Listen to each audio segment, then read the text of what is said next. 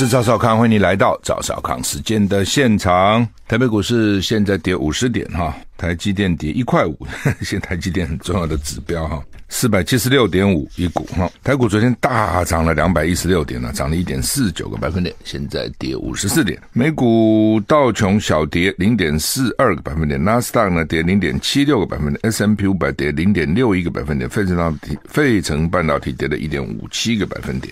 哦，联准会呢放慢升息脚步，升息两码。之前大家记得吗？都是一口气升三码、三码、三码啊，现在升两码，升息的步调放缓哈。奇怪嘞，那放缓不是美股应该大涨了，还跌？所以你看股票这种事情就很难讲，对不对？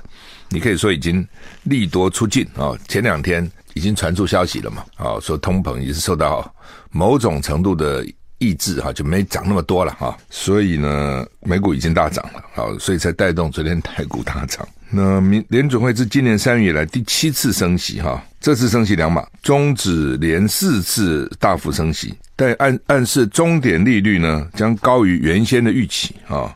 累计今年一共升息十七码，四点二五个百分点，六月、七月、九月、十一月都升息了。三码连续四次升息三码，嗯，联总会把联邦利率调到四点二五到四点五之间，是二零零七年十五年以来的最高水准。这次升息二码，决定获得所有投票委员一致同意，所以呢，多数决策官员预估明年终点利率中位数会到五点一趴，落在五趴到五点二五趴之间，高于九月时的预测水准。而且，二零二三年全年都将维持高利率，直到二零二四年才开始降息啊。所以呢，这个利率啊，原来可能还没想到要这么高，现在说呃，最后最后会到五点一，是在五到五点二五之间了，所以他们加起来除二，哦，就是大概五点一。那而且明年都不会动，我想这可能是美股下跌的原因了哈。说虽然这次两码，你还要涨啊。而且你将来你涨得多了以后呢，你还不跌啊？要等到后年哦。那今年、明年股价怎么会起来呢？大家还是存零存利息啊，一年期也好啊，一年期搞不好拿个四趴五趴啊，没什么风险呢。英国金融时报说呢，联准会这次放缓紧缩步调，会在国际间起带头作用，所以美国它会引起全世界的这个连锁效应哈。美国、欧洲跟英国通膨都已经触顶，经济学家说哈，所以呢。联准会的主席鲍尔说呢，情势已经有进展，但是还有很多工作要做。他对十月跟十一月整体物价的增幅放缓感到欣慰，但也警告需要更多证据才有信心说通膨已经持续往下啊。以前的经验了啊，就是说你只要利率一一松，立刻通膨又起来了，这真讨厌啊！这是真的是麻烦哈。好吧，那反正这次至少呢是没没升三码，只升了两码哈。这天气今天回暖了吧？明天也回暖。我看了气象预报，今天、明天都还好了哈。今天白天大概都有二十度嘛，在北部啊，就那南部会热了。昨天南部高高雄最高二十八度哎。昨天柯志恩来参加战情室，他说高雄二十八度哦。台湾的奇怪，这么小个地方，南北差距温度那么大。真的很小，全长不过四百公里哈，差距那么大。南部很好啊，但是北部冷。那今天稍微好一点，明天好一点。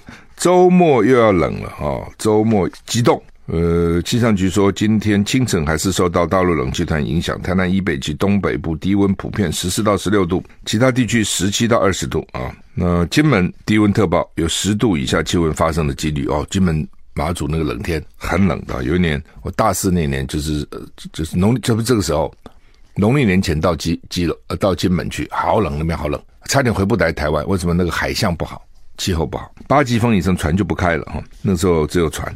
白天起，你看没错，我们大陆冷气团减弱啊，气气比气温比昨天稍微回升，比回升一点点哈。彭启明说，整个东亚都冷下来了，台湾还在冷空气的边缘。不过现在不是最冷的时候，周末才是真正主力的的冷的时候。现在是维持寒流等级的程度。要留意今天、明天两天水汽多一点，尤其礼拜五中南部也有短暂阵雨啊。东南部要以为一直都不下，不不会的哈。礼拜五啊要注意哈，那要注意家里面的温度了啊。虽然别那些高纬度的地方很冷，但是人家有暖气，你知道，台湾很少有暖气，对不对？所以要注意温差，还有呢，对年纪比较大的人那个低温哦，都可能有不良的影响哈、哦。真的要注意，冬天的时候那个心血管突然有毛病特别多，送到医院去急救的或者呢猝死的，就要很小心。呃，起来的时候喝一点温水哈、至少喝一点水了，不一定有温水了哈、你床头放那个热水蛮危险的，当然有保温杯了哈、就说你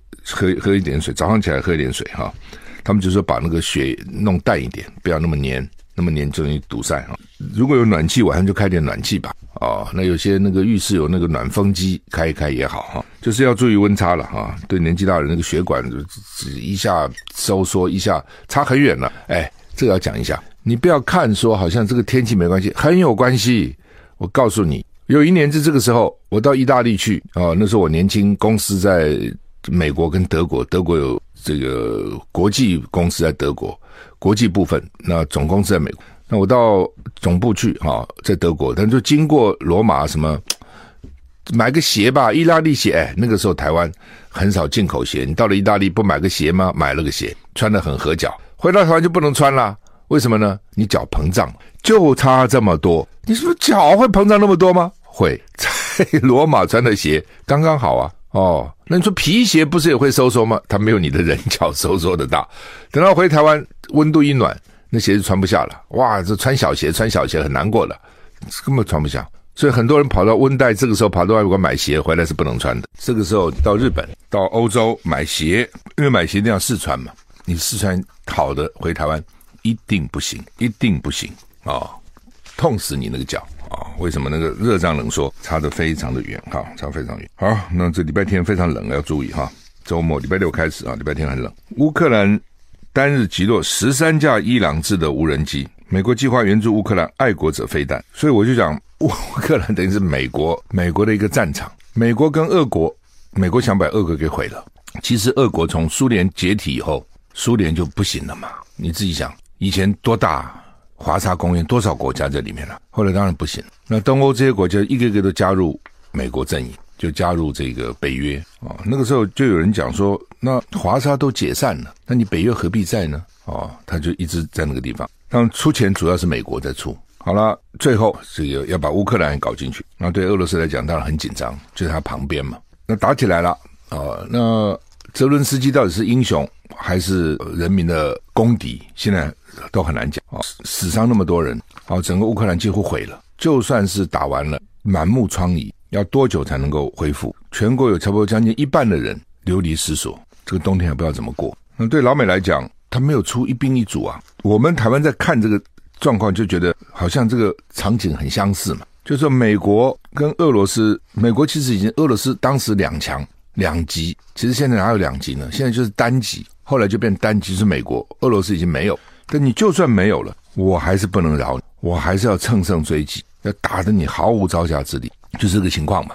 你一看就看懂，而你没想到中国起来了，中国在经济啊、军事各方面都迅速起来，这个速度是老美想不到的啊、速度非常快。那起来之后，美国当然现在就转移焦点，诶，中国起来不行啊、要要要遏制啊、要打压，那用谁呢？那就是台湾，其实就这么简单。那问题只是说，如果将来真的打起来，战场会在哪？你看乌克兰，对不对？所以你战场一定在台湾了。你那否则你会哪里？战场在福建吗？不可能。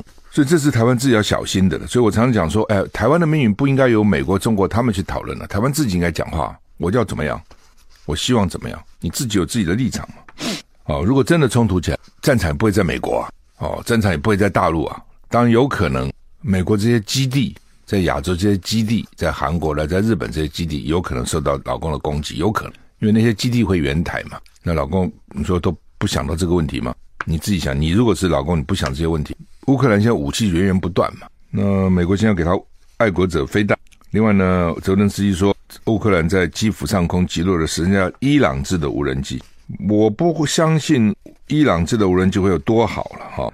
那官员是说，他们是去打基辅地区的关键基础设施。关键就是什么发电厂啦、水啦、水啊、电啊等等这些东西。那其实 CNN 说有一个俄罗斯指挥官说，如果不使用核武器，俄罗斯无法在乌克兰击败北约集团。克里姆林宫还没有更公开回应。这俄罗斯的指挥官讲，就是说你现在打的不是乌克兰，你打的是整个北约集团，包括美国。哦，那如果不核用使用核武器，你打不赢的。但你使用核武器，那是很悲惨的。哦，大家都反对使用核武器哦，所以这就是俄罗斯面临的两难。那么明年四月开始，北北基计程车要涨价，原来是七十块就开始了，要涨到八十五块哈。呃，其实涨了不少哈，这一涨就是二十趴的。你八十五减七十就十五嘛，十五十五除七不是二十一趴多嘛？二十一点四趴。所以现在就是不涨则已，一涨都是不是涨什么一趴两趴三趴的。那当然，他们计程车工会是抱怨啊，是说多少年没涨了。时间是很快了哈，七年没涨嘛，哦，七年，那七年你现在涨这二十一趴，那等于是一年涨三趴。原来他们计程车工会是希望跳调价起跳价到一百块，然后呢算时间呢八十秒五块降到六十秒五块，就时间也算钱。那现在呢是把价钱从从七十块涨到八十五块起跳。以后每六十秒，那个是遵遵照这个工会的建议，六十秒涨五块哦。但是起跳价就没有一百块起跳啊，有八十五块起跳。这东西当然也不能全部照你的，一定是两边互相这个漫天要价，就地还钱。你喊个价，我出个价啊，然后这边协商了哈，就是要涨价啊。然后呢，春节春节假期第一天往前加三天到最后一天，所以呢。一共十三天加三十块哦，今年过年时间好像假好像放蛮久的哈，所以呢，这个加价的时间也就比较久了哈，万物齐涨了哈。那当然对小黄司机来讲，他们也觉得说，妈你们都涨了，我没涨哈。赖清德昨天由郑丽君代表登记啊，要选党魁啊，那当然选党魁要干嘛呢？就想选去选总统了。啊，想选总统，他上次就想选总统，啊，结果呢被蔡英文挡掉啊。那这次呢，不过蔡英文也很厉害啊。原来民调赖清德都很高，结果呢，因为当，因为蔡蔡英文当时要连任总统，这个政绩做得不好，所以是民调很低。诶，可是呢，三搞两搞，网军侧翼啦，然后各种发动啦，跟踪赖清德去拍照啦，等等，就最后居然就被他蔡英文翻过来，这不简单，这是不容易的。哦，要这样翻转过来是不容易的。可是呢，那你不管了，他反正就翻了。好，那么这一次呢，因为这次的选举啊、这个九合一选举呢，民进党大败。那民进党大败，当然就是蔡英文大败，所以英系就很惨，受伤惨重。如果这次民进党选得很好，赖清德就没有机会了。哦，但是因为呢，民进党选不好，政治的东西真的很难讲。那因为赖清德选不，呃，因为民进党选不好，所以英系就受伤惨重，好几个大将呢中箭落马。哎，这个时候赖清德就起来了。那他由郑丽君带他去登记，为什么？他确诊了，现在还在那个什么自主管理期间。好像听说王宏威也确诊，王宏威不是确诊过吗？如果印象不错，我就我就不敢不敢讲哈。反正哈，反正就确诊了。我记得宏威还很小心，上我节目的时候还戴口罩，还说我这个时候千万不能确诊。主要他这个选举哈几率很高，因为你要到处跟人家打招呼啊。对不对哈？然后有些时候，比如照相，你可能要把口罩拿下来啊。哦，那因为别人可能会要求你，哎，口罩拿下来才看得清楚啊，等等。所以要握手啊，什么啊，到处去跑啊，各种应酬啊，哦，这个跑脱啦，等等啊。所以候选人的风险是高很多的。呃，好，那么赖清德因为确诊，所以他他不能自己去啊，所以由郑丽君去。那当然，大家就猜为什么郑丽君？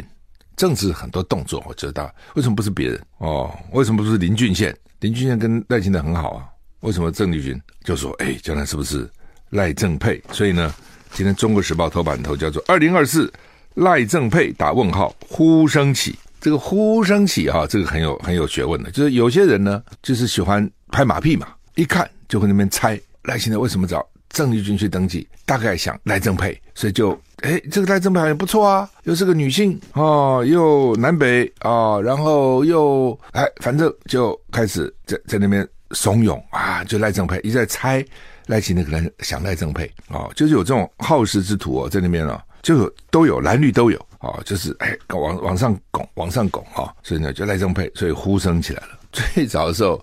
他们谈的时候，哎，可能是萧美琴啊、有一说，呃，现在突然变成郑丽君去代表登记了哈、那赖清德他讲了四个政见啊、第一个叫做重整旗鼓，协助稳定政局啊、因为民进党不是现在打打败嘛，所以要重整旗鼓再战。呃，因为他不是主政啊，他只是副总统啊，他然后选党主席啊，所以协助他不能说我来稳定，是要协助稳定。这没问题。第二个呢，深刻检讨，赢回人民信任。换句话说呢，现在人民不信任你，选举才会输嘛，这没问题，你自己去检讨吧。第三个，广纳人才，引领创新进步，哦，这也是你自己的事嘛。你党里面要吸收不同的人才，随便你。第四个，我有意见，守护台湾，促进民主的和平繁荣。因为赖清德哈，他有什么资格谈要和平呢？二零二四就是一个战争与和平的选择，战争指的就是他啊，他会带来战争啊。所以我昨天看了说啊，他讲什么？所以我昨天就晚上就赶写了一篇脸书哈，我说哈，标题就是听赖清德谈和平啊，好像接到诈骗电话，诈骗电话说我，你不觉得好像你是干嘛在骗我们呢？啊？哦，我想不用解释就知道了啊，他要促进民主和平繁荣。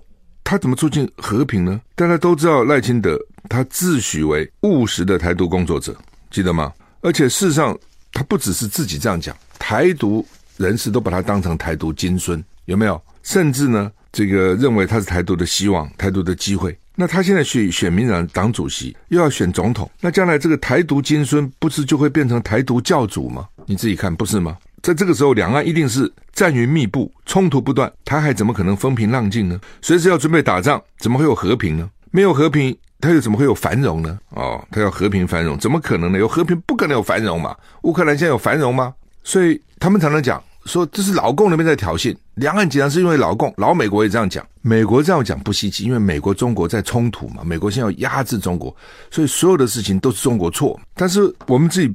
客观的看嘛，马英九主政八年，可以做个好的对比。马英九主政八年，两岸风平浪静啊，他几乎没丢掉什么邦交国啊。因为民进党常常说马英九出卖主权了，哦，这个跪求和平了，因为对老公下跪才和平，把主权给出卖。那马英九出卖什么主权呢？增加了一百多个国家跟我们免免免签可以入境。蔡英文执政六年，搞得两岸现在兵凶战危，役期还要延长，不兵就不不兵凶战危，役期干嘛延长呢？国防预算不断增加，全世界都说台湾。台海是全最危险的火药库，不都这样讲吗？丢掉八个邦交国，进不了任何国际组织，这个也进不了，那个也进不了。民进党蔡英文给台湾增加了什么主权？你说这叫马英九叫丢掉主权？那我问你，蔡英文增加了什么主权？你增加了一丝一毫的主权吗？但是不要忘了、哦，郑文灿当初二零大概是二零一七年吧，出任行政院长的时候说，我主张台独，就这样讲哦，在任何职务上不变，多坚定的立场啊！换句话说，我当立委的时候，我主张台独。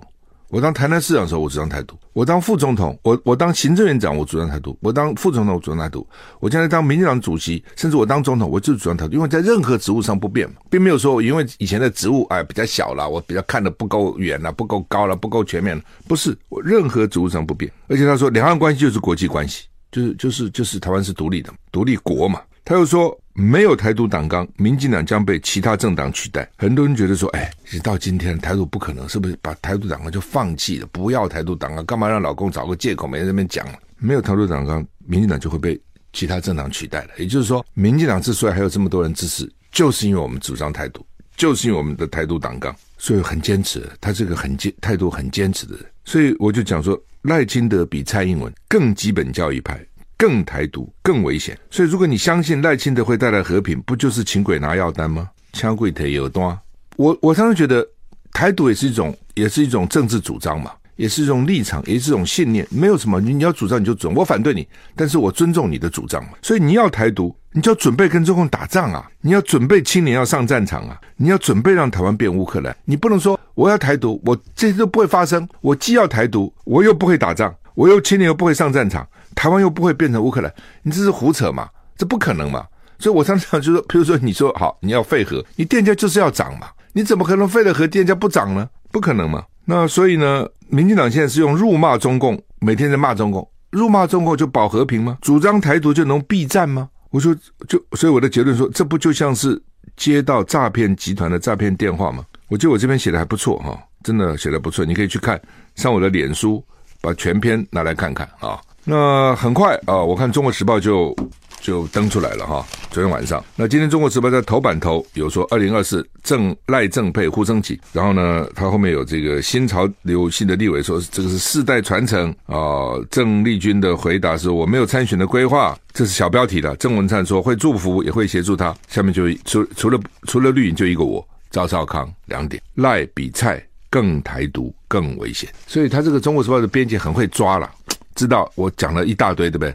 诈骗集团当然是，但是 最最最最重点是赖清德比蔡英文更台独更危险。蔡至少嘴巴没有讲说我是台独啊，我是台独工作者，还不讲这个。所以他心里是赖是根本就把他讲出来了，而且告诉你，我任何职位都不会变，我就是这样子。我变了，我还是个人吗？我变了，我对得起台独支持者吗？我变了，我对得起民进党的这个基本教义派嘛？我不变。所以，所以那个那个谁也很好笑，那个吴一农，因为我选举的时候我讲说票投民进党，今年上战场，没想到这个话这么传播的这么广，民进党检讨还认为这是他们败选原因之一。那吴一农就要反驳这个，他就说票投民进党。今年不上战场，你这个不合逻辑嘛？那我干嘛要延长兵役呢？干嘛要全民全民全民皆兵呢？他说这叫做避战，这叫做避战吗？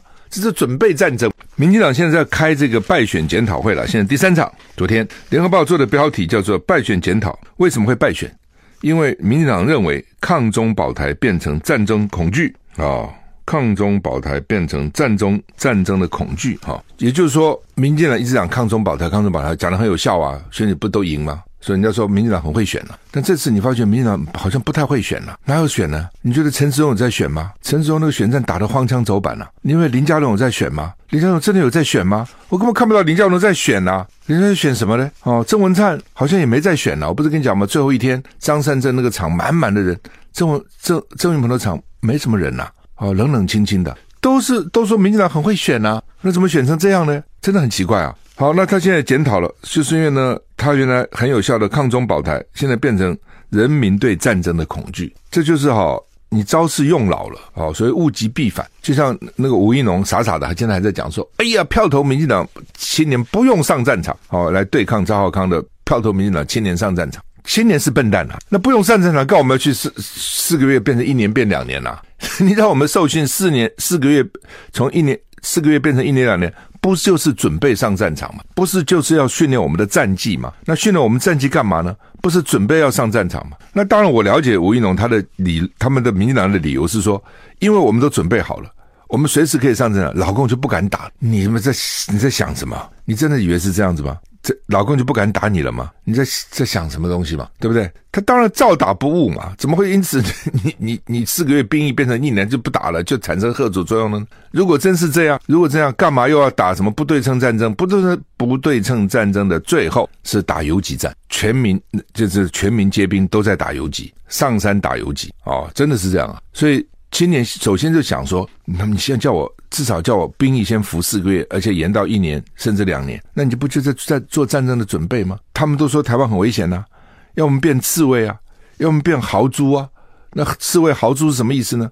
就给你打到最后啊。所以呢，抗中保台，选民就把它当成会打仗啊。那没有人喜欢打仗啊，嘴巴喊喊没问题啊，真的去打仗。那是很可怕的哦，所以呢，民进党就检讨的败选原因，说抗中保台就变成战争恐惧。